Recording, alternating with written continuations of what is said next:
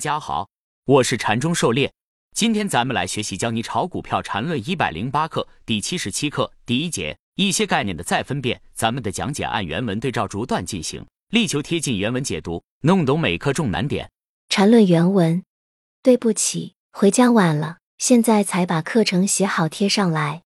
狩猎解读：真正的大师都是谦逊而有担当的，禅师是最有责任心的老师，所以学习禅论。最重要的依靠就是禅师写的博文，其他人的都只能谨慎参考。禅论原文，梦话不能连续说。现在回到技术上来，对一些概念进行再分辨，因为有些概念太基础，如果搞不清楚，后面永远就一个字乱。为了不乱，希望是最后一次再把前面最基础的概念分辨一下。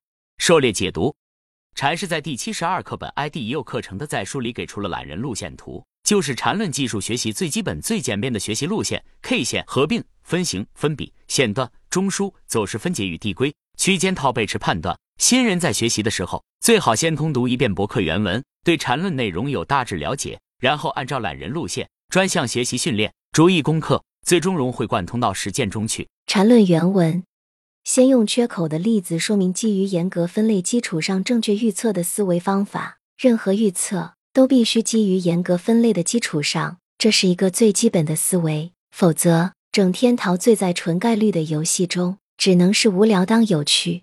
狩猎解读：缺口，尤其是指数的重大缺口，都是由重大影响因素发生导致的，一定要格外重视。完全分类思想是缠论技术分析的核心思想。按照分类规则，可以事先给出各个分类的边界条件，做好规划预案。一旦出现某种分类，按照相应的应对方案进行操作就可以。这样可以不遗不漏、有条不紊的从容应对各种情况。当然，关键是完全分类的规则必须是合理、有效的。一个混乱、错误的分类标准是不可能进行良好的完全分类的。缠论技术分析就是基于中枢和走势结构进行的一二三类买卖点的完全分类。缠论原文，例如缺口，用向上的为例子，首先要给缺口一个明确的定义，这定义是有利于分类的。只有明确的定义，才有明确的完全分类。何谓缺口？就是在该单位 K 线图上两相邻的 K 线间出现没有成交的区间。例如，在上海指数日线单位的 K 线图里，一九九四年的七月二十九日与八月一日就出现三十三万九千三百七十七这个区间没有成交，那就说三十三万九千三百七十七是一缺口，而缺口的回补就是在缺口出现后，该缺口区间最终全部再次出现成交的过程。这个过程可能在下一 K 线就出现，也可能永远不再出现。例如三十三万九千三百七十七这一缺口，虽然不敢说永远不再回补，但到股市被消灭前，大概也没什么机会回补了。像本 ID 之类有幸经历这一天的人，有福了。本 ID 还记得，本 ID 当时在一九九四年七月二十九日最大量买入的股票，深圳市老星源，上海市大飞乐。狩猎解读。缺口就是直接跳空形成的，一般都是在极端突发情况下才会形成，出现重大变化，比如突发利好或者利空，尤其是指数要形成大幅跳空，一定是有重大背景的，所以一定要重视。根据定义，缺口就是两个相邻 K 线没有成交区间，可以分为向上的缺口和向下的缺口。向上的缺口就是后一根 K 线的低点高于前一根 K 线的高点，向下的缺口就是后一根 K 线的高点低于前一根 K 线的低点。上证指数日线上有很多重要的缺口。比如禅师这里说的，一九九四年的七月二十九日与八月一日的三十三万九千三百七十七向上缺口，以及最近二零一九年二月二十二日与二零一九年二月二十五日的二千八百零四、二千八百三十八向上缺口。二零一九年上证指数重要缺口向下跳空的缺口也有很多，比如二零一五年从五千一百七十八高点一路下来的多个跳空缺口，以及二零一八年初一路下来的几个向下跳空缺口。到目前。二零一八年下来的这几个缺口均已回补，而二零一五年高位那几个缺口何时能补上？也许不远了，大概最近一两年就可以补上。在通达信软件里可以设置显示缺口，如上面几幅图，在屏幕内未补的缺口都会以灰色长条显示出来，并且显示出缺口的上下数值。点击通达线上方菜单，攻击系统设置设置四。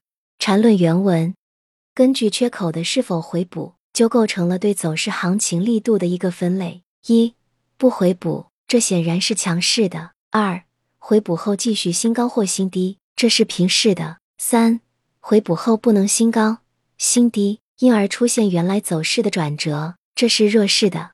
狩猎解读，根据缺口是否回补以及回补后是否新高新低来对缺口后的走势进行强弱分类，这也是基于完全分类的思想，然后把分类的条件细化，从而更好利用缺口来判断走势强弱。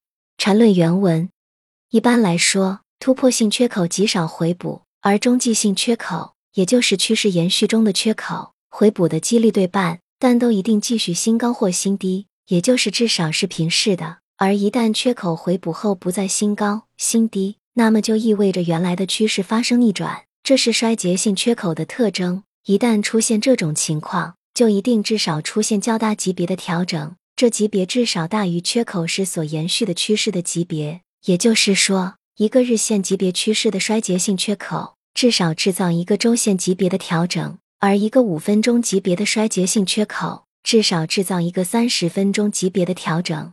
狩猎解读，给出缺口的完全分类后，禅师又对缺口的性质做了进一步解释，并给出不同情况相应的出现时机和分类的概率分布，这样就可以根据缺口的性质对后面的情况进行更细化的分类。缺口就是一种信号，这个信号发生的时机和位置也预示着其后走势大概率的发展情况。依照缺口对力度的影响。依次可以分为突破性缺口、中继性缺口和衰竭性缺口，也可以按照出现的次序来看。一般一段凌厉的走势都会留下若干个同向缺口。以向上走势为例，第一个处于启动位置的一般是突破性缺口，在慢慢爬上平台后，以跳空缺口方式级别最小、力度最大突破平台。另一种情况是以反向情况转势，形成 V 型反转。这两种都是最前面的启动形态的缺口。由于大家一致性太强。中间会留下一系列的中继缺口，到了走势末期，越后面出现的就会是衰竭性缺口。所谓一鼓作气，再而衰，三而竭，缺口会短期内回补，回补后不能创新高，就可以确认为衰竭性缺口。这时候就会发生走势反转。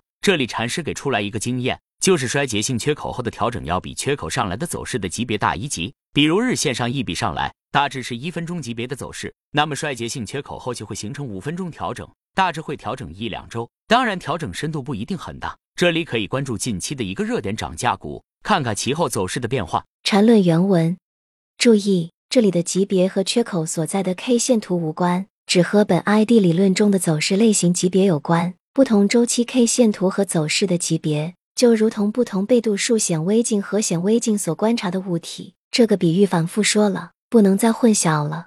狩猎解读。这里说的级别是走势的精确级别，也就是从 A 零开始递归上来的绝对级别，和具体的周期图无关。因为周期图只是按照时间段浓缩出来的高低点界限，具体内部变化细节是无法体现的。同样是日线一笔，其真实级别可能有的是一分钟级别，有的连一分钟级别都不到，也有些可能已经是五分钟走势了。这也是用比中枢来判断背驰不准确的原因。因为同样两个比中枢，包含笔数是一样的，但是其级别可能就差别很大。就不是两个同级别的中枢，这情况再去运用背驰，就会出现很大的差错。背驰的首要条件就是趋势，趋势要求就是两个以上同向同级别中枢，所以中枢级别很重要，这也是精确递归必要的原因。缠论原文，显然日 K 线图有缺口，在日线以下的任何周期的 K 线图都会相应有缺口，而回补日线的缺口不一定能回补日线以下周期 K 线图上的缺口。另外，在盘整走势中的缺口与在趋势中的缺口性质不同，属于普通缺口。这种缺口一般都回补，而且没有太大的分析意义。唯一的意义就是在中枢震荡中有一个目标，就是回拉的过程中，几乎肯定能至少拉回补掉缺口的位置。